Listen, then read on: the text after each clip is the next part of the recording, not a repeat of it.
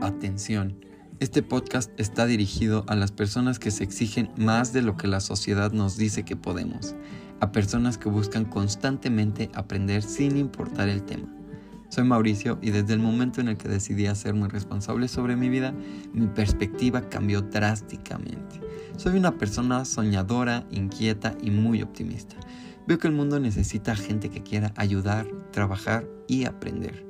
El podcast se llama Cómo si puedo porque quiero formar una comunidad que vea soluciones donde otros ven problemas y excusas.